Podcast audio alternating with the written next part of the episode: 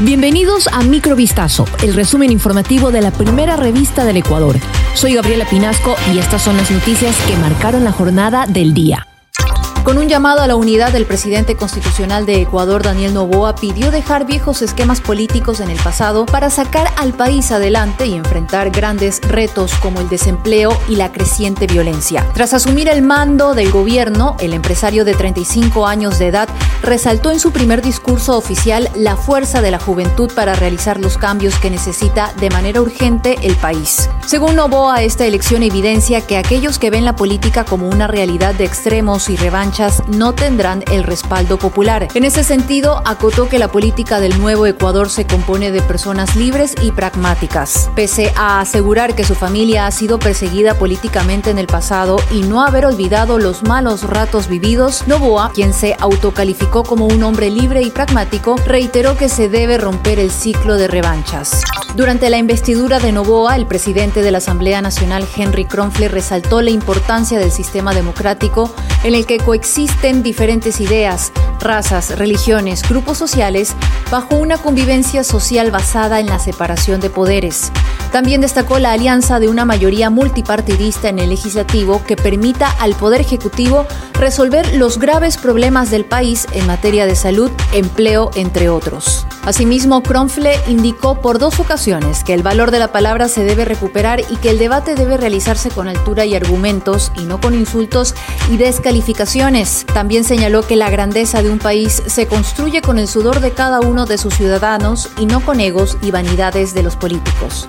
Los presidentes de Ecuador, Daniel Novoa, y de Colombia, Gustavo Petro, mantuvieron este jueves una reunión bilateral en la que trataron la sequía que ha causado una crisis energética en territorio ecuatoriano y la posibilidad de activar la carretera que conecta a ambos países por la costa del Pacífico. Esta sequía ha hecho que desde finales de octubre haya un Ecuador con apagones diarios programados que al inicio fueron de hasta cuatro horas para racionar la electricidad ante la escasez de generación de las principales centrales hidroeléctricas del país. Gustavo Petro indicó que insistirá en su propuesta de abrir la carretera de Tumaco en Colombia que llega a Ecuador. Textualmente, el mandatario colombiano indicó, vamos a conversar sobre eso porque se podría ampliar mucho la frontera comercial entre Colombia y Ecuador, siempre cuidando que podamos apagar las violencias que trae el narcotráfico.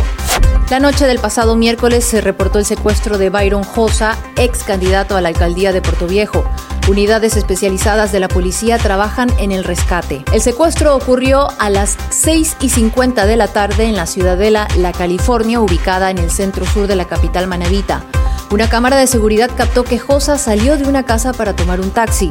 Cuando la víctima se subía al auto amarillo, llegaron alrededor de cuatro sujetos armados y encapuchados en una camioneta negra. Luego, se lo llevaron con rumbo desconocido, no sin antes amenazar al taxista. El secuestro fue confirmado por el gobernador de Manabí, Hernán Barreiro, quien indicó que la policía ha activado todos los protocolos y unidades especializadas para rescatar al político.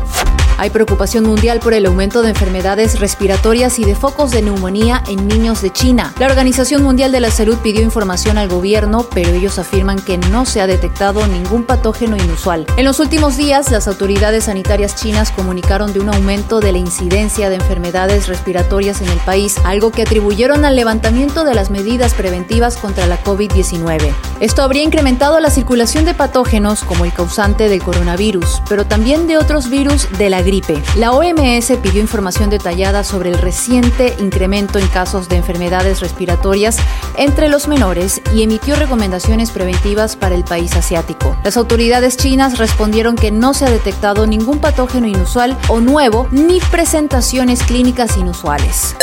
Esto fue Microvistazo, el resumen informativo de la primera revista del Ecuador. Volvemos mañana con más. Sigan pendientes a vistazo.com y a nuestras redes sociales.